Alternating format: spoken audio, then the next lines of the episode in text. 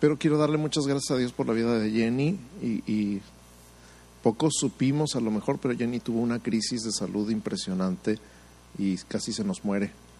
Y aquí está el día de hoy, así que ella quiere darle gracias a Dios. Y pásala, Jenny. Ella quiere darle gracias a Dios porque está con vida y está aquí con nosotros. Y vamos a escucharle un segundito su testimonio de gratitud y gozarnos junto con ella. De verdad, por poquito se nos va, ¿eh?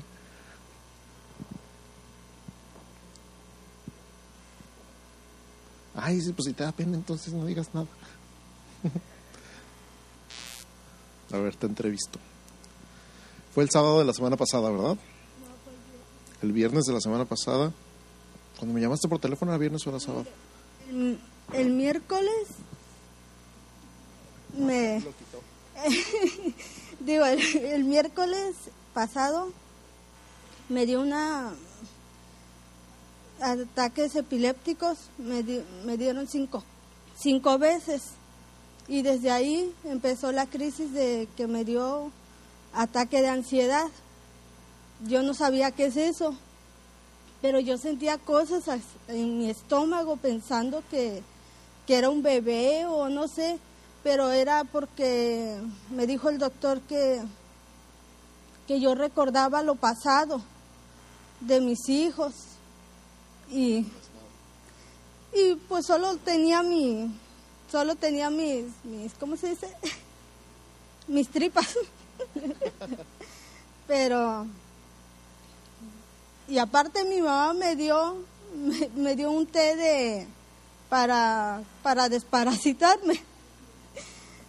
Y, y yo sentía que me venía, me querían salir por los ojos, las lombrices y todo eso, pero gracias a, mi, a Dios, primero a Dios, porque Él me salvó. Porque el sábado mi hermana me llevó al doctor y me dijo, y te- llevaba la presión a 200. Ya dijo el doctor que si no llegaba a tiempo, pues ya me, ya me iba a morir ahí. Pero gracias a, pues, pues a, a mi hermana también, porque ella me llevó, sobre todo a mi padre, porque yo le pedí, y aparte el pastor que oró por mí también, por teléfono, pero oró y, y me...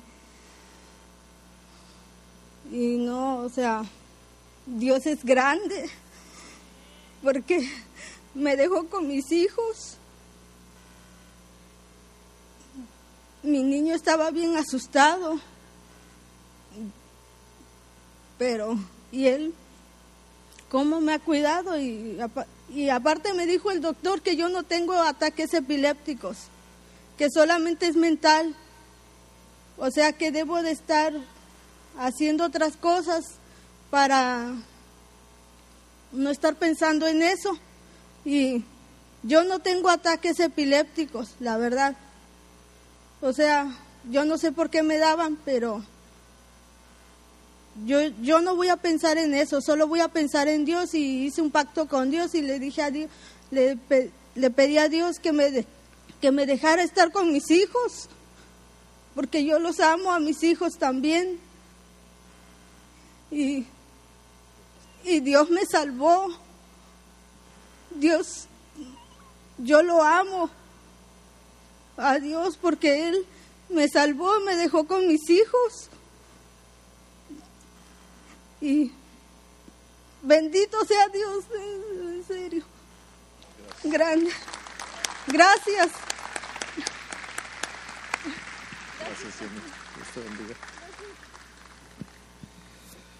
Wow.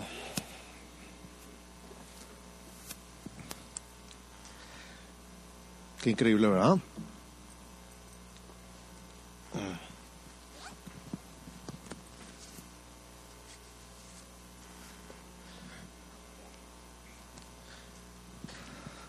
Voltea con tu vecino y dile, Dios contesta la oración. Me consta. Dios contesta la oración, me consta.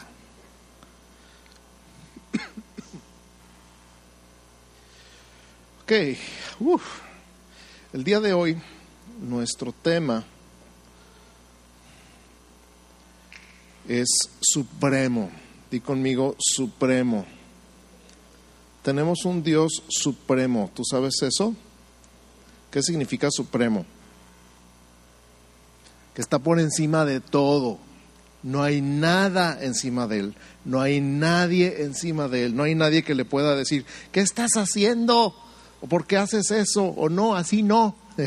Imagínate diciéndole a Dios, no, así no. Hay gente que ha intentado, pero no le ha salido muy bien que digamos. Tenemos un Dios que está por encima de todo. No hay nadie más alto que Él. No hay nadie más grande que Él. No hay nadie que sepa más que Él. No hay nadie que pueda más que Él. No hay nadie que lo pueda impedir o resistir cuando Él se ha propuesto algo. Y Él tiene un propósito para tu vida y no hay nada ni nadie que se lo pueda impedir. En el Salmo 50 encontramos un salmo, cuando tengan tiempo, léanlo en su casa, el salmo completo, Salmo 50, léanlo completo, pero yo me voy a enfocar hoy en un solo pasaje y dice el verso 21, estas cosas hiciste y yo he callado. Pensabas que de cierto sería yo como tú, pero te reprenderé y las pondré delante de tus ojos. Está diciendo el Señor, yo no soy igual que tú.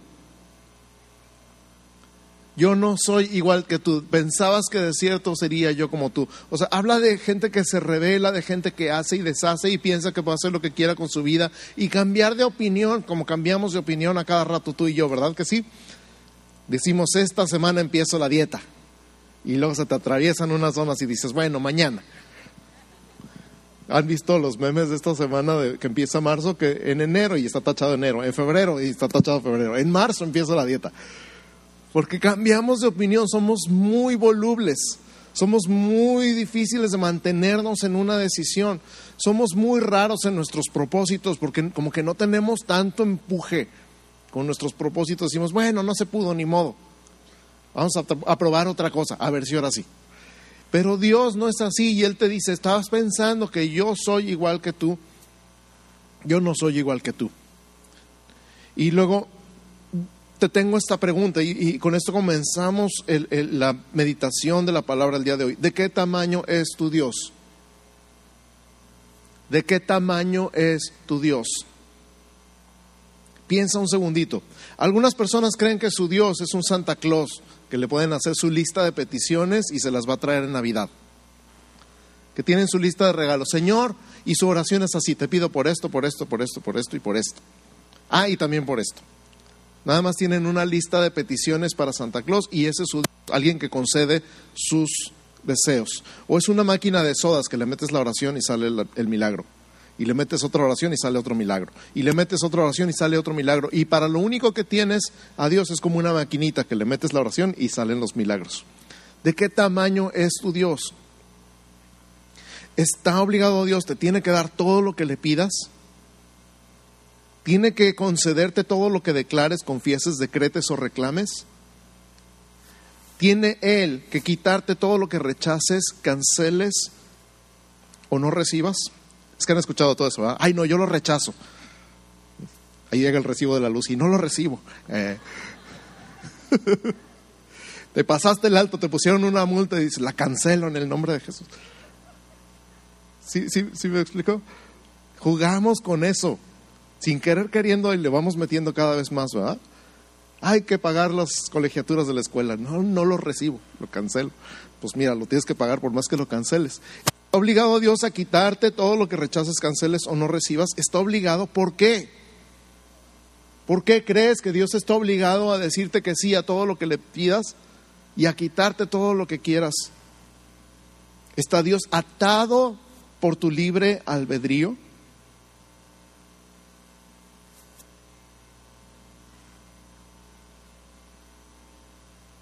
O sea, yo quiero salvarte, quiero bendecirte, quiero engrandecerte, quiero usarte y tú digas, no, no quiero.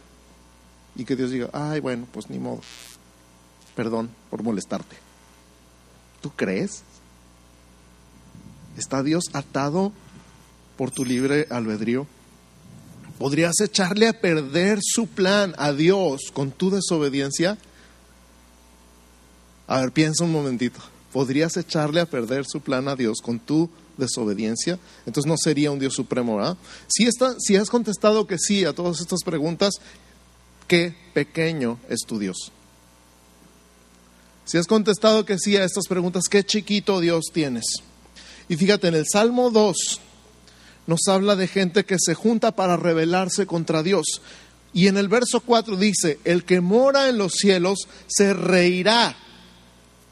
El Señor se burlará de ellos.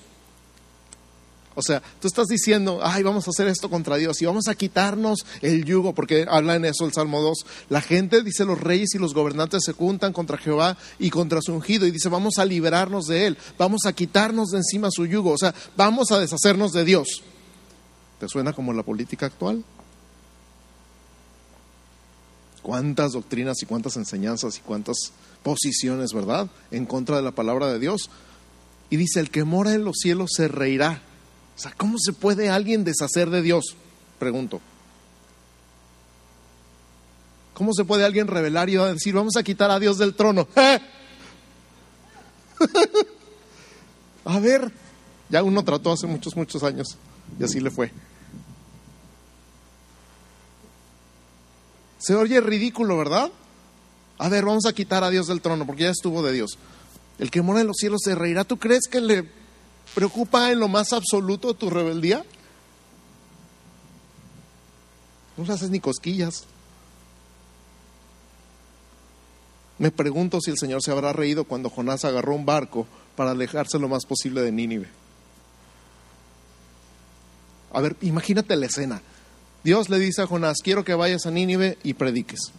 Y el hombre agarra y agarra un barco a Tarsis, que en ese tiempo era lo último de la tierra. O sea, se fue a vivir a China, pues. Yo me imagino que el Señor se rió. Ahí va en el barco escapándose de Dios. Y Dios así como...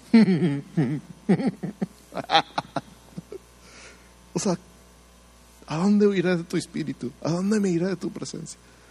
Y entonces tormentón, ¿verdad? Y el otro dormido. Ya se sabe la historia.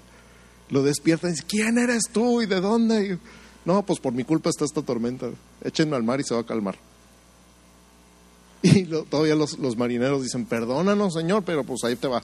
Y lo avientan al mar. Y se calma el mar. Y luego un gran pez dice que se lo traga. Ya tenía Dios preparado un gran pez para que se lo tragara. Y ahí adentro del pez, tres días, se arrepiente y Dios manda al pez a que lo vomite en la playa. ¿En la playa de dónde?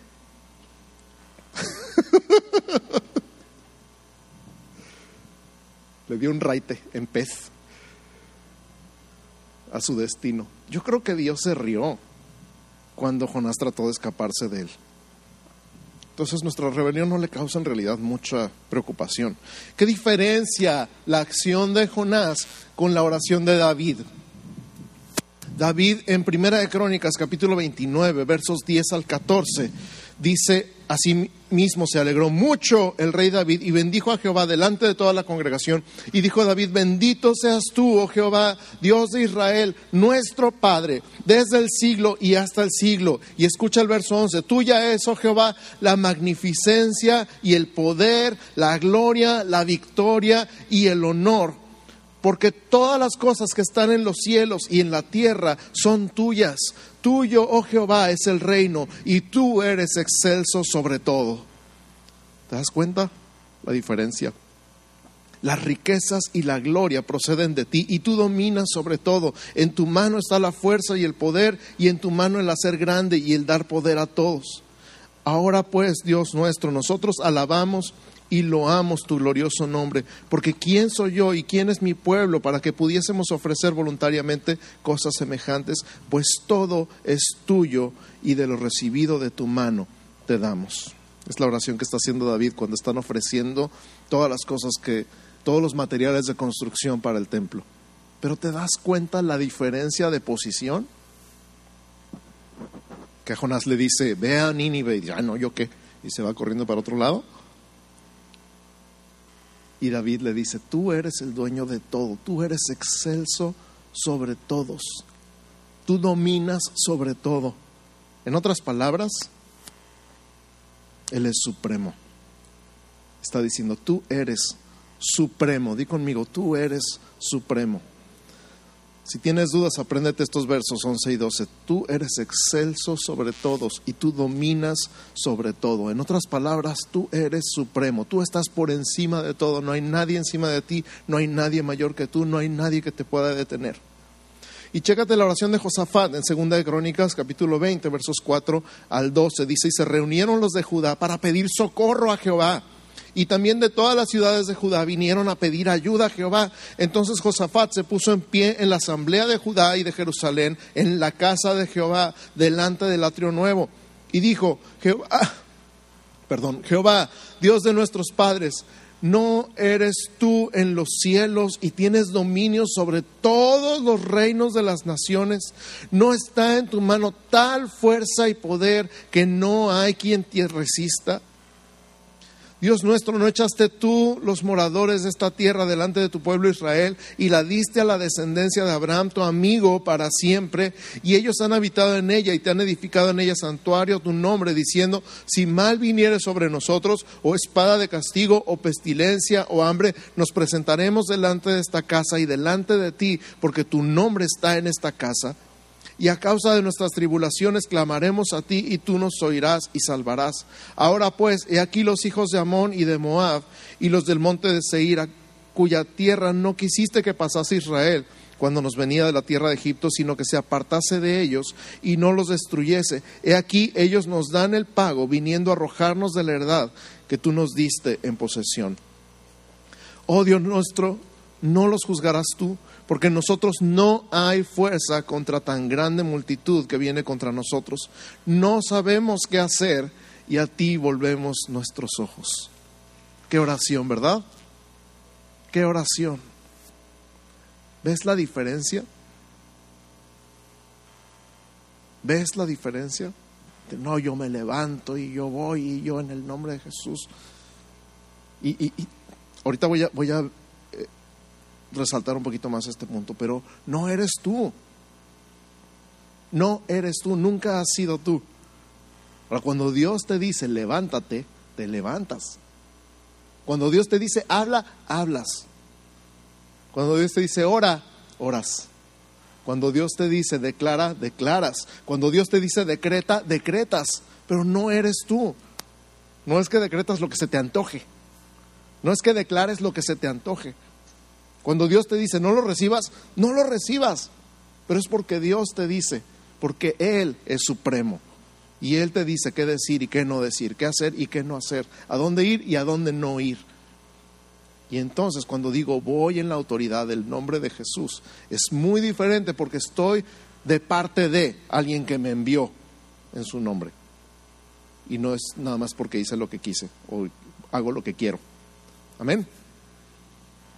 Entonces, esta oración y estas palabras, fíjate el verso 6 otra vez, no hay quien te resista. O sea, ¿quién puede resistir a Dios? ¿Quién puede hacer una barricada y decirle por aquí no pasas? ¿Quién puede resistir a Dios? No hay quien le pueda resistir. ¿Por qué? Porque Él es supremo. Él es supremo. Ahora checa la oración de Job en Job 42, del 1 al 6.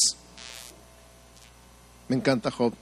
Cuando un capítulo antes, un par de capítulos antes, le dice Job a él, ah, ok, ok, a ver, vamos a platicar, pero ciñate los pantalones, no se te vayan a caer. Amárrese bien el cinturón, no se le vaya a caer el pantalón. ¿Dónde estabas tú cuando fundaba yo la tierra? Le dice. Házmelo saber si tienes inteligencia. en otras palabras, cállese. O sea, ¿dónde estabas tú cuando? Y le empieza a decir un montón de cosas. Y entonces la respuesta de Job es el capítulo 42, versos 1 al 6. Respondió Job a Jehová y dijo, yo conozco que todo lo puedes y que no hay pensamiento que se esconda de ti. ¿Quién es el que oscurece el consejo sin entendimiento? Por tanto, yo hablaba lo que no entendía, cosas demasiado maravillosas para mí que yo no comprendía. Oye, te ruego y hablaré, te preguntaré y tú me enseñarás. De oídas te había oído, mas ahora mis ojos te ven. Por tanto me aborrezco y me arrepiento en polvo y ceniza. ¿Te das cuenta? ¿Cuántas veces no habrás dicho tú igual que Job? Dios, ¿por qué me haces esto? ¿Qué hice yo para merecer esto? Y Job, si tú lees todo el libro de corrido, te das cuenta que se la pasa quejando y si pudiera pararme delante de Dios y decirle mis razones, Él me justificaría.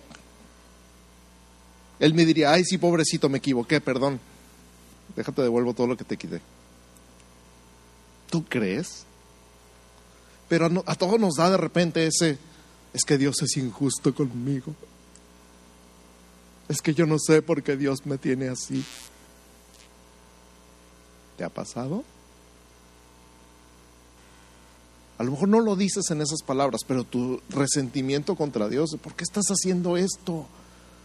Es lo mismo. Si yo pudiera, le diría a Dios dos, tres cositas, así como no. Y entonces Dios se le presenta a Job y le dice, a ver, vamos a platicar. Nomás que amárrate el cinturón primero.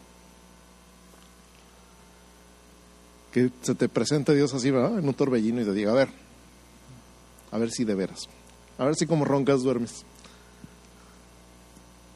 Estaba jugando, no era en serio. Como cuando decías cosas del maestro y el maestro estaba atrás de ti en la escuela, ¿te acuerdas? Y luego volteas y ¡ay! se me chispotea. Si ese es tu Dios, perdón, perdón, si ese no es tu Dios, a lo mejor tienes el Dios equivocado. Si tu Dios no es el altísimo, todopoderoso, todo suficiente, supremo, que está por encima de todas las cosas, a lo mejor tienes el Dios equivocado.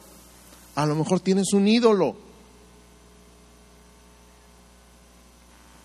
Me encanta el Salmo 115. Checa el Salmo 115, verso 1. Dice, no a nosotros, oh Jehová, no a nosotros, sino a tu nombre da la gloria por tu misericordia, por tu verdad. Porque han de decir las gentes, ¿dónde está ahora su Dios? Nuestro Dios está en los cielos. Todo lo que quiso ha hecho.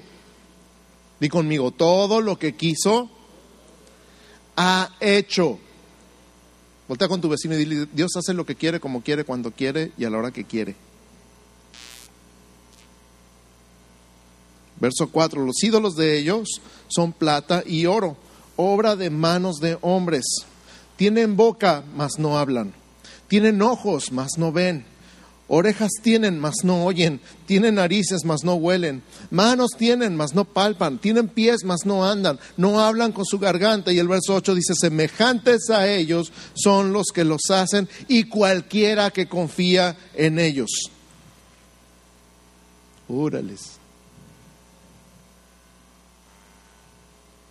O sea, ciego, sordo, mudo, paralítico. Había una canción así, ¿verdad? Hace muchos años. Tonta, ciega y todo, muda. Inútil. Un Dios inútil. Que ni te ve, ni te oye, ni te puede salvar. Y semejantes a ellos los que los hacen y los que confían en ellos. O sea, ¿de qué tamaño es tu Dios? ¿En quién confías? ¿Lo conoces? Esta frase, a lo mejor, perdónenme de antemano si suena muy fuerte, ¿ok? ¿Sí me van a perdonar que la complete? No estoy seguro que todos me van a perdonar que la complete. La voy a decir de todos modos, porque se te va a quedar pegajosa. Si tienes un diosito, pues qué tontito. O sea, ¿En quién estás confiando? ¿En quién confías? ¿De qué tamaño es tu Dios? Si tienes un diosito chiquito que puedes mandar y que él te tenga que obedecer a ti, pues algo está mal. Dios, mi Dios, es supremo, es el todopoderoso, es el altísimo. Él es el que manda y yo soy el que obedece. Él es el que me dice, habla y hablo, y cállate y me callo. Porque veces nos dan ganas de hablar cuando debemos callar también. Mira Proverbios 21, 30. No hay sabiduría, ni inteligencia, ni consejo contra Jehová. A ver, repítelo conmigo. No hay sabiduría, ni inteligencia, ni consejo contra Jehová. O sea, nadie que se ponga contra Dios se puede llamar sabio o inteligente. Nadie que se ponga contra Dios se puede llamar sabio o inteligente. Entonces, ¿quién es tu Dios? ¿Quién es tu Dios? Te cuento del mío. Mi Dios abrió el mar rojo en Éxodo 14. Nomás dijo. Es más, le dijo a Moisés, ¿por qué, por, qué, ¿por qué clamas a mí? Extiende tu mano sobre el mar y divídelo. Fíjate, otra vez, él dijo primero, extiende tu mano sobre el mar y divídelo. Y entonces Moisés extendió su mano sobre el mar y el mar se dividió. Que dice, ah, yo voy a hacer lo mismo. Y ahí vas, ¿no? Pero a ti Dios no te dijo. Ese es el punto. ¿Cuántas veces no decimos, ay, pues es que en la Biblia funciona? Por una vez que lo viste en la Biblia, ya ibas tú igual. Y dices, ay, no funcionó. Pues es que a ti Dios no te dijo. Cuando tienes una palabra de Dios y tomas esa palabra de Dios y la crees y actúas de acuerdo con esa palabra de Dios, va a suceder lo que Dios dijo que va a suceder. Pero si Dios no te dijo, por más que imites todos los ingredientes del milagro, si Dios no te dijo, te falta lo más importante. Amén. Entonces, mi Dios abrió el mar rojo en Éxodo 14. Mi Dios mandó que la tierra se tragara un grupito de rebeldes en números 16. ¿Has oído eso de trágame tierra? De ahí salió. Detuvo el sol por casi un día completo en Josué capítulo 10. Esa historia está increíble porque ahí Josué se voltea y dice, Sol, detente, porque ya estaban acabando con los enemigos, pero se les acababa el tiempo y si se hacía de noche, estaban en territorio enemigo, iban a perder. Y entonces se voltea y manda que el sol se detenga y que la luna se pare en su lugar y casi un día completo, o sea, otras 12 horas de sol, hasta que arrasaron con todos. Ese es mi Dios, ese es tu Dios. Y años después, no nada más lo detuvo, sino que lo regresó 10 grados en su camino en Isaías 38.8. Dios no puede nada más detener la tierra, sino darle para atrás. Mandó los cuervos alimentar a Elías en Primera de Reyes 17. Dijo, hasta que mientras estés aquí, los cuervos te van a traer carne y pan. Ya nos faltaba el queso y el vinito y todo. Y ahí estuvo. Primera de Reyes 17 lo puedes ver. Si estás tomando nota, Anota ese. Hizo que el hierro flotara sobre el agua en Segunda de Reyes capítulo 6. Esa me encanta también. Ay, Señor, el hacha era prestada y ya se me cayó al río. ya ándale pues. Y le avienta, creo que harina, ¿verdad? No me acuerdo que le avienta y flota el hacha en el río. O sea, las leyes de la física no limitan a tu Dios. Pues es que el, ay Señor, pues es que el, hierro no flota en el agua. Y él dice, ¿y a mí qué? Él puede hacer lo que quiere, como quiere, cuando quiere, donde quiere y a la hora que quiere. Él cerró las bocas de los leones cuando Daniel fue arrojado al foso, en Daniel 6. O sea, las leyes de la naturaleza tampoco lo tienen limitado a él hizo que el fuego no quemara a Sadrach, Mesach y Abednego cuando fueron arrojados en un horno de fuego ardiendo, en Daniel capítulo 3. O sea, ni el fuego tampoco.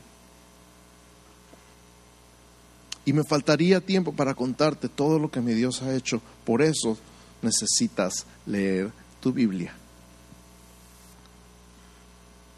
Acuérdense cuál es el tema de este año conociendo a Dios. ¿Cómo lo vas a conocer? En su palabra, su autorrevelación, su libro que escribió para ti, sus cartas dedicadas y dirigidas a ti. Amén.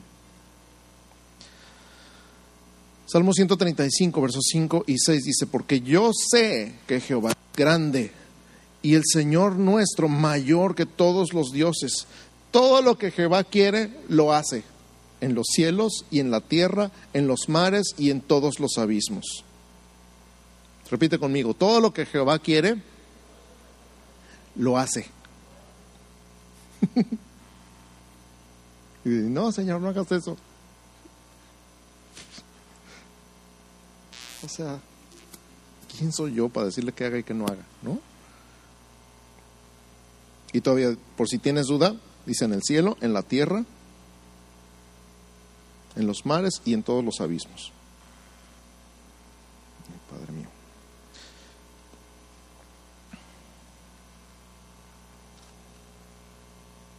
Dios hace lo que quiere, como quiere, cuando quiere y a la hora que quiere, porque Él es supremo. Y luego me vas a decir, ay pastor, pero todos esos pasajes son del Antiguo Testamento. ¿Qué hay del Nuevo Testamento? Porque siempre sale alguien que me dice eso. Bueno, qué bueno que me preguntaste.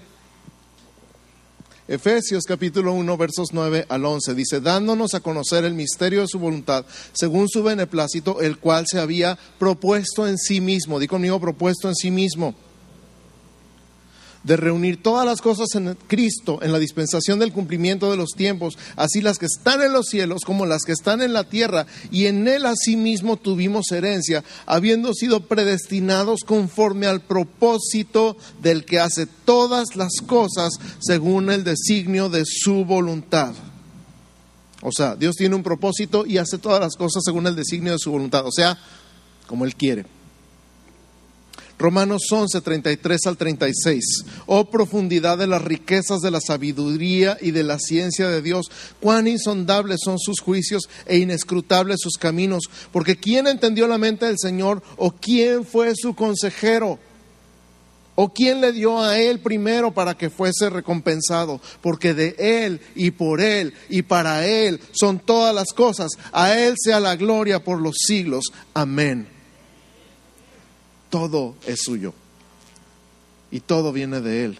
Y todo es por Él, gracias a Él. Y todo es para Él. Tú y yo somos suyos y venimos de Él. Y estamos aquí por Él. Y al final somos para Él. Somos su obra. Es más, Apocalipsis 22, del 1 al 5, dice, después me mostró un río limpio de agua de vida, resplandeciente como cristal, que salía del trono de Dios y del Cordero en medio de la calle de la ciudad y a uno y otro lado del río estaba el árbol de la vida que produce doce frutos, dando cada mes su fruto y las hojas del árbol eran para la sanidad de las naciones. ¿Sabes cuál árbol? El árbol que fue quitado de nuestro alcance en Génesis 3 y que él prometió que todo iba a ser restaurado. Vemos el final de la historia ahí. No habrá más maldición y el trono de Dios y del Cordero estará en ella y sus siervos le servirán y verán su rostro y su nombre estará en sus frentes. No habrá ahí más noche y no tiene necesidad de luz de lámpara ni de luz del sol, porque Dios el Señor los iluminará y reinarán por los siglos de los siglos. O sea, al final todo va a salir tal y como Dios lo planeó. porque Él es supremo. No hay quien lo resista, no hay quien arruine sus planes, no hay quien lo pueda detener. Siempre escuchamos el, típico, ay, pero si Dios existe, ¿por qué hay tanta maldad en la tierra? Ay, pero si Dios existe, ¿por qué hay dolor y enfermedad? Como si no supiéramos lo que pasó en Génesis 3, ¿verdad? Y yo nada más digo, espérate tantito, espérate tantito. Ve Apocalipsis 22, ve el final de la historia. Al final todo va a ser como Dios lo planeó. Entonces, ¿qué? Entonces, ¿qué? Tú y yo, ¿qué nos queda? Ríndete. Ríndete a Él, entrégale tus planes, pregúntale cuáles son los suyos para tu vida. Dile como Pablo, Señor, ¿qué quieres que yo haga? Fíjate, Santiago 4, versos 13 al 15 dice, vamos ahora a los que decís, hoy y mañana iremos a tal ciudad y estaremos allá un año y traficaremos, bueno, comerciaremos porque ahora traficar suena muy feo, y ganaremos. Cuando no sabes lo que será mañana, porque ¿qué es vuestra vida? Ciertamente es neblina que se aparece por un poco de tiempo y luego se desvanece, en lugar de lo cual deberías decir, si el Señor quiere, viviremos y haremos esto o aquello. Si Dios quiere, primero Dios. eso tiene que ser vocabulario tuyo y mío por el resto de nuestra vida. Si Dios quiere, vamos a hacer esto. Primero Dios, vamos a lograr aquello. Porque estás dándole a Dios su lugar supremo. Lo que Él diga, lo que Él quiera, lo que sea su voluntad. Proverbios 16:9 dice, el corazón del hombre piensa en su camino, mas Jehová endereza sus pasos. Deja que Dios te guíe de acuerdo con su plan.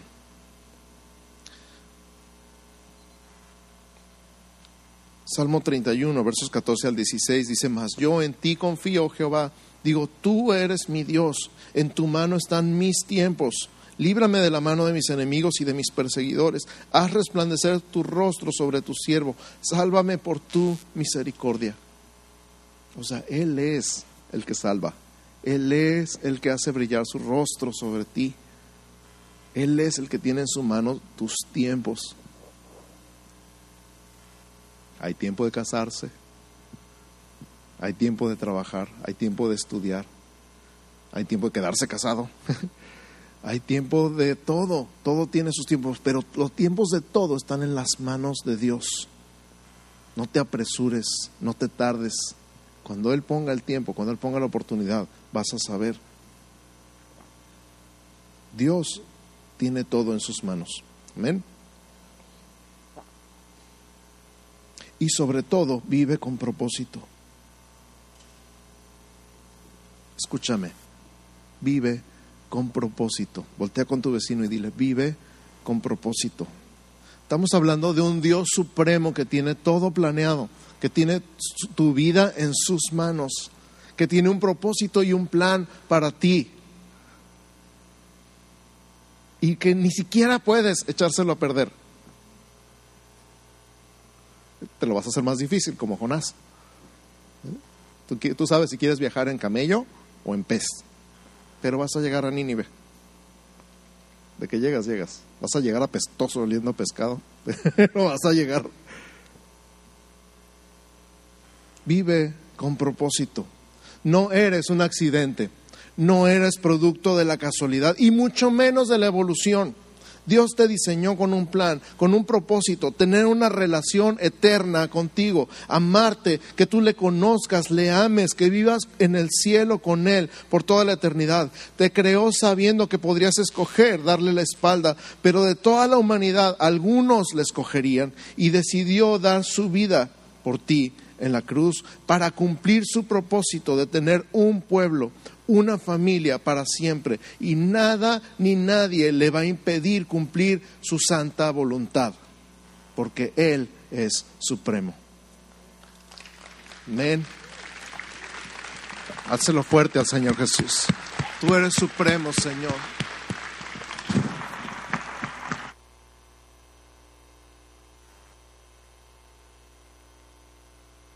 Díselo, tú eres rey de reyes, tú eres señor de señores, tú eres el alfa y la omega, tú eres el principio y el fin, tú eres fiel y verdadero, tú eres supremo, tú estás sobre todo, no hay nadie que te detenga, no hay nada que te impida. Y lo más que puedo hacer a veces es causarme más problemas, pero voy a acabar rendido a tus pies.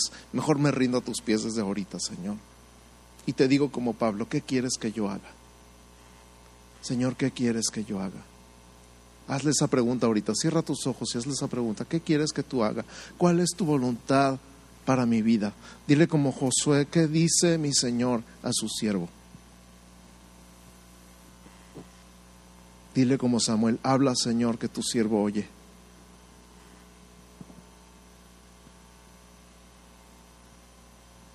Dile como Jesús, Padre, si es posible, pase de mí esta copa, pero no sea mi voluntad, sino la tuya me rindo delante de ti. Me humillo como Job. Yo estaba hablando cosas que no entendía, ni sabía lo que estaba diciendo, que podría yo discutir contigo, que podría pelear contigo, que podría convencerte de hacer las cosas a mi manera. Hoy entiendo que tú eres supremo. y que tú eres el que manda y yo soy el que obedece. Que tú tienes la última palabra en mi vida y que todo lo que te propones lo consigues. Hoy decido, si tú has estado peleando con Dios por X o Y, hoy decido rendir mi voluntad y aceptar la tuya.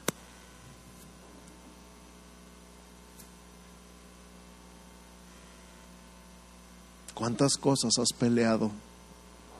¿Cuántas cosas has debatido con Dios? ¿Cuántas cosas has discutido? ¿Cuánto te has tardado en obedecer una palabra de Dios? ¿Y cuánto sufrimiento te has traído a ti mismo por ello? Y sin embargo, Dios te ama tanto, tanto, tanto, tanto, que te sigue esperando.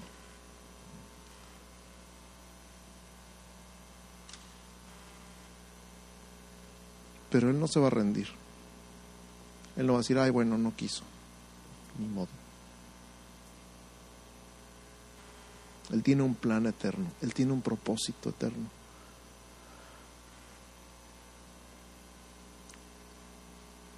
Él ha hecho todo lo que tiene que hacer para cumplir su propósito en ti. Lo único que falta es que te rindas.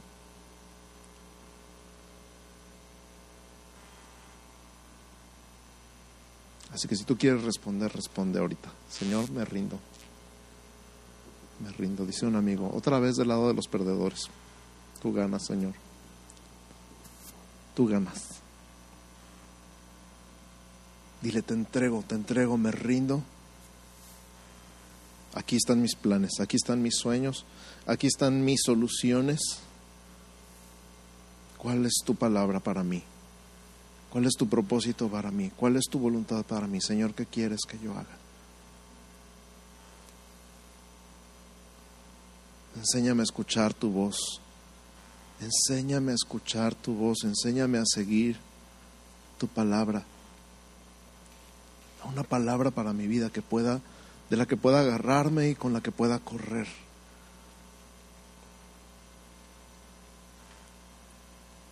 Una palabra tuya es todo lo que necesito. En el nombre de Jesús, en el nombre de Jesús, aquí estoy, me rindo delante de ti, me rindo delante de ti.